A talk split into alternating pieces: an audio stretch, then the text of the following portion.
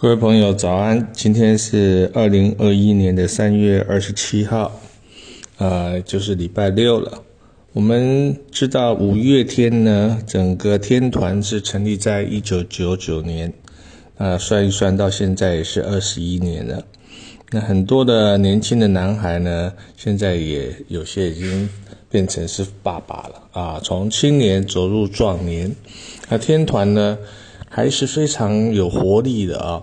特别在今年三月二十到二十九号，就在台南呢有演唱会。那这是暌违十六年，他们又回到台南。那我的第三本书呢，叫做《墨痕》啊，它里面有曾经讲到有一篇文章叫做《五月天站上鸟巢》。啊，我来念一下。二零一二年的夏天呢，五月天在北京鸟巢演唱会吸引了二十万人前往聆听，是继北京申奥以来第一次把鸟巢挤得水泄不通的年度盛事。五月天呃，因为听众的热情高炽，不得已再加演一场。五月天的现象是两岸年轻人共同追求的一个赞赞叹。哦，许多人从长沙、武汉、吉林、沈阳不辞舟车劳顿赶向鸟巢，为的是享受那种追梦成真的快感。在五月天的许多歌声与词曲中，都有一种天真无惧、踏着坚毅步履往理理想冲刺的热情。许多人在鸟巢哭了，哭得不知其所以然，但肯定是深深被五月天。在鸟巢逐梦的过程给感染了。台湾地小人多啊，无法因为深奥而新建一座鸟巢啊。然而，台湾却是孕育五月天音乐的摇篮。台湾的软实力呢，造就了五月天撑起鸟巢的饱和与傲气。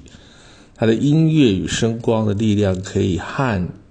动的山河，而且无远佛界，但唯有以爱啊关怀以及追梦的元素呢，才有动人心弦的音符啊，可以长留人心。而五月天的成功，它是来自对音乐的一种倔强啊。他们有一首歌叫《倔强》。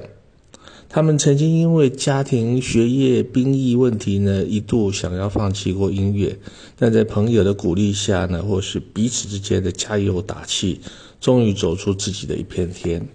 特别是这个啊，团长阿信呢，在鸟巢所演唱的闽南语歌曲叫做《拱廊》，也是一样穿越两岸的语言的樊篱呢，把隔阂化为无形啊。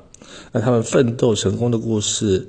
与我自己对书法努力精进的历程，我想起来是蛮相似的。那相似的重点呢，有真诚的、创新的与坚持的。那我们台大有一位傅佩荣教授呢，他在他的《老子解读》这本书里面，把古人所信仰的天呢，他归纳出有五种角色跟作用，一个是主宰者。一个是创造者，一个是载行者，一个是启示者，一个是审判者。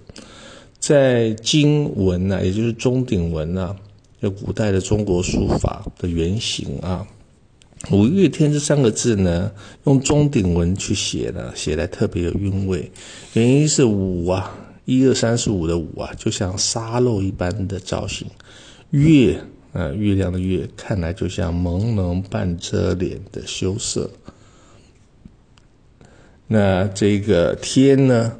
哦，那就是俨然是一个顶天立地、威武不屈的男子啊！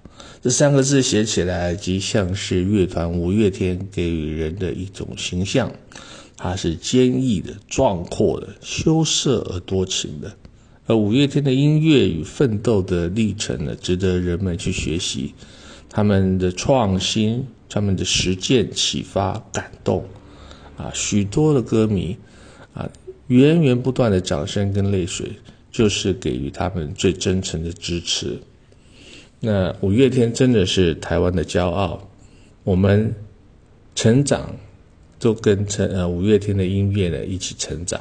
对，希望能够继续的啊，听到他们更好更好的音乐。好，今天就讲到这边，谢谢您的聆听。